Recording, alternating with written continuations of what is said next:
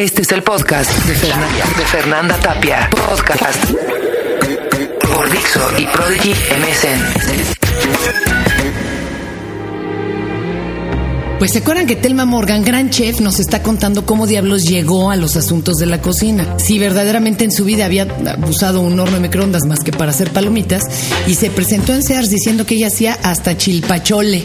O sea, claro que evidentemente las mujeres ahí, que eran como de estas damas guapísimas que salían en sociales, en el Excelsior y le dijeron contratada, y bueno, ¿y ahora qué iba a hacer Telma Morgan? Si en ese entonces pues realmente no era chef. Platícanos, por favor, mi querida Telma. Bueno, pues de ahí compré un, un recetario y este recetario eh, me puse a hacer un speech porque eso sí era bien bueno en la escuela. A ver, ¿tienes todavía ese recetario? Ah, ¿Lo guardaste? Sí, claro. Qué bonito. Además lo vendía y vendía copias y carísimo y le decía a la gente que lo que valía era el contenido, no las copias y que si era tan caro como otro libro de los empastados era porque valía la pena. Entonces la gente me compraba las copias. No lo puedo creer. A ver, ¿y te echaste un speech? ¿Para qué el speech? Eh, escribí un speech. Eh, De hecho, fue uno de los diplomas que saqué cuando estuve en, la carrera, porque era lo único que sí me salía re bien los speeches, ¿no? Entonces hice un speech de dos horas, porque la clase duraba dos horas. Entonces hice el speech de dos horas de todo lo que eran las microondas para que la gente no me preguntara nada y yo hablara y hablara y hablara y hablara y hablara. Entonces me puse a hacer bien, bien, bien unas papas cocidas. Ya que me salieron las papas cocidas, la rebané, hice un platón que llevaba jamón, crema y queso y lo fundí en microondas. Hice unas costillitas barbecue hasta que me quedaron perfectas. Un arroz blanco hasta que quedó perfecto el arroz. No, y no, no, pero si un arroz es imposible en la estufa, menos en el microondas, man. Porque no has tomado clases conmigo. ¡Ah, usted! ¿Qué más se aprendí? Porque aquí tu mamá, déjame decirles que están viéndola su mamá y su hija. Y la mamá dice que también ella entró a aprender contigo ahí en el momento de pues vamos a echar adelante esto, ¿verdad? Entonces tú diste, la primera clase que diste, ¿qué fue? Fue eso, fueron las papas, el platón este de papas con jamón y crema, eh, las costillitas barbecue, el arroz y el flan. Pero, y de ahí me iba una semana a otro Sears. Pero además yo llegué a cada Sears, como que me aventaron al ahí se va, porque yo llegaba a Sears y les decía, ¿sabe qué? Yo ya trabajo en Sears y lo que vamos a hacer de hoy en adelante es que yo le voy a traer la factura de los ingredientes, que es lo único que va a pagar la tienda, y yo le voy a dar clases a todas las señoras que compren su horno. Entonces sí les gustaba a los gerentes. Claro. Entonces iba un- a un Sears cada semana. Al mes eran cuatro. Y cuando yo regresaba al mismo Sears, eran diferentes señoras. Entonces no tenía que saber hacer mucho. Volví a hacer lo mismo y volví a hacer lo mismo. Hasta que llegó un día en que yo me fastidié. Me fastidié de, de estar haciendo lo mismo. Entonces le decía a las señoras, si regresan el próximo mes, les voy a hacer lo que ustedes quieran. Entonces ya me decían, bueno, pues queremos saber hacer michotes y queremos saber hacer no sé qué y no sé qué. Entonces yo me ponía de reto eso, el próximo mes volver a hacer algo, ¿no? Algo diferente. Entonces todo ese mes me la pasaba cocinando y aprendiendo a hacer esa otra cosa. Así empecé a hacer mi, mi recetario, ¿no? Eh, de ahí me conoce Panasonic y me lleva a trabajar con Panasonic. Era una maestra que de verdad me aprendí todos sus hornos y daba muy, muy buenas clases. Tan buenas clases que yo no vendía eh, toppers ni vendía nada. Entonces tenían varias maestras y me dejan sola como exclusivo de Panasonic. En Panasonic estuve 10 años. Ahí vendía ya mi recetario. Para el año y medio, Fernanda, yo ya había hecho Todas las mentiras que había dicho. o sea, me propuse hacer todas las mentiras que dije. Hice tamales, hice michotes, hice adobo, puedo hacer caramelos, figuras de caramelos. no, tamales en microondas. Todo. ¿Qué edad tenías ahí, Telma, si no es indiscreción? Por ahí ya de haber tenido como unos 25 años, 25, 26 años. Entonces, este, pues yo ya llevaba como 10 años ya en todo esto, ya bien empapada, yo ya era bien chuchacuerera, cuando conozco a el novio de mi vecina. Él era director de Ambrosía, él es Federico López. Entonces, y él era chef. Entonces me decía, Ay, sí, guácala con tu microondas. La alta cocina es lo bueno. Yo, ¿qué te pasa? En microondas también se, se puede hacer toda la alta cocina. Otra vez empecé con mis mentiras. Entonces me decía Federico, ay sí, ¿a poco puedes hacer un consomé clarificado? No tenía idea lo que era un consomé clarificado. Yo, por supuesto, ¿Qué, en qué es microondas. oscuro? ¿Cómo, cómo es eso? Es cuando tú haces un caldo con verdura y huesos o un caldo de pollo en tu casa, es turbio. ¿Estás de acuerdo? No ves el fondo, no es como un agua Claro. transparente. Entonces, para que quede de un agua transparente se clarifica. Y se clarifica con claras, con verduras en tiritas delgadas, con carne molida. Se la pones a este caldo que ya tienes hecho. Se lo revuelves y a fuego muy bajito, dándole el fuego a un solo lado de la olla, el agua empieza a circular y, a- y se empieza a hacer como una coladera y se empieza a filtrar todo este fondo, todo este caldo, hasta que queda un agua transparente, con un sabor maravilloso, porque ya estuvo hecho con huesos y verduras y ahora hasta carne molida tiene y son esos consomés caros que tú encuentras en un restaurante que no sabes por qué es tan caro un consomé. Bueno, pues porque lleva muchísimas horas de preparación. Y tú diciéndole, sí, se puede en microondas. Ah, claro, por supuesto, para variar, ¿no? Ah, sí, y puedes hacer una mantequilla clarificada, claro, y puedes hacer esto. Y empecé otra vez con mentiras, y ahí sí me metí, eh, pues, eh, en un chaleco eh, de, de siete varas, porque, bueno, pues él me empezó a poner retos, ¿no? Entonces yo hacía cositas, iba y le, y le daba a probar a Federico. Y un día en una reunión le dije a Federico, ¿sabes qué, Federico? Sí me hubiera gustado ser chef y no he tenido la oportunidad, ni tuve ya, yo creo, la oportunidad de estudiar. Y me dice, no te preocupes, Telma, el año que entra te ve con Ambrosio. Entonces yo trabajaba en Sears en las mañanas, trabajaba en Panasonic en las tardes y se, se acercó el año que entra, el que él me dijo, y bueno, yo no sabía, yo tenía que renunciar a una de las dos y yo tenía ya una hija y tenía que mantenerla.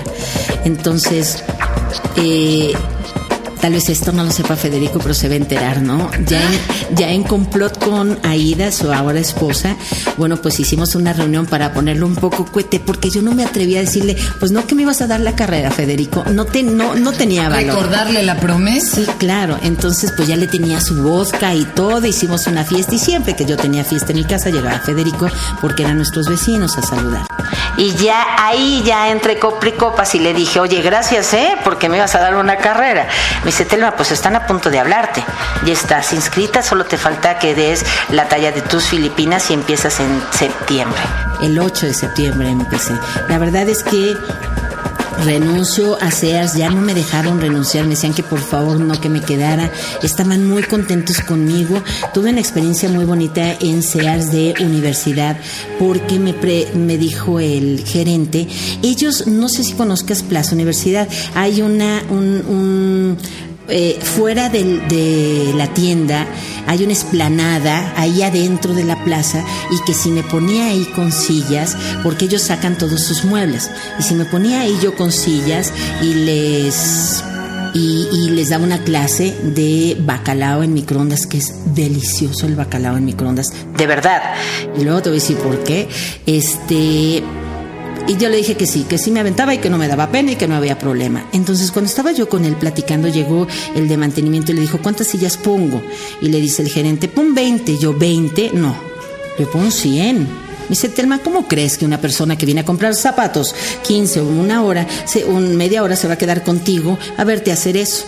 Le digo, bueno, pues yo te prometo que se van a quedar dos horas conmigo. Me dice, Telma, si tú tienes a la gente, a 100 personas sentadas dos horas, te doy lo que me pidas en este momento. Yo, bueno, pues quiero el horno de microondas que acaba de llegar, la marca Kenmore, que es la de ellos, y es un horno que es convection, es un horno de microondas y es un horno de estufa al mismo tiempo. Entonces, Que Pusieron las 100 sillas. ajá. ¿Y se llenó la gente o no se llenó? Ok, pues sí, la, la verdad es que pusieron 100 sillas, pero yo me sentía Luis Miguel, Ah. porque estaban, las 100 sillas de personas estaban sentados y aparte estaba toda la gente alrededor. Era impresionante toda la gente que estaba parada. Bueno, pues ellos, yo, yo le, le, le pedí regalos y me dio tazas del Día de la Mamá y tenía yo unos balones de la, de la FIFA que me regaló, que ya eran viejitos y los tenía ahí puestos para que no se fuera la gente, ¿verdad? Entonces decía, y los voy a rifar al final y los voy a rifar. Entonces, bueno, tantito por el bacalao que no les daba a probar y tantito por, por las pelotas hasta que me dijo el gerente, me manda a decir, Delma, por favor, deja ir a la gente a su casa, nadie se mueve. Entonces ya empecé a dar degustación, eh, acabé con todo, con todo eso y antes de irme a mi casa yo me fui, me metí a mi coche, llegó el gerente con una persona con mi horno.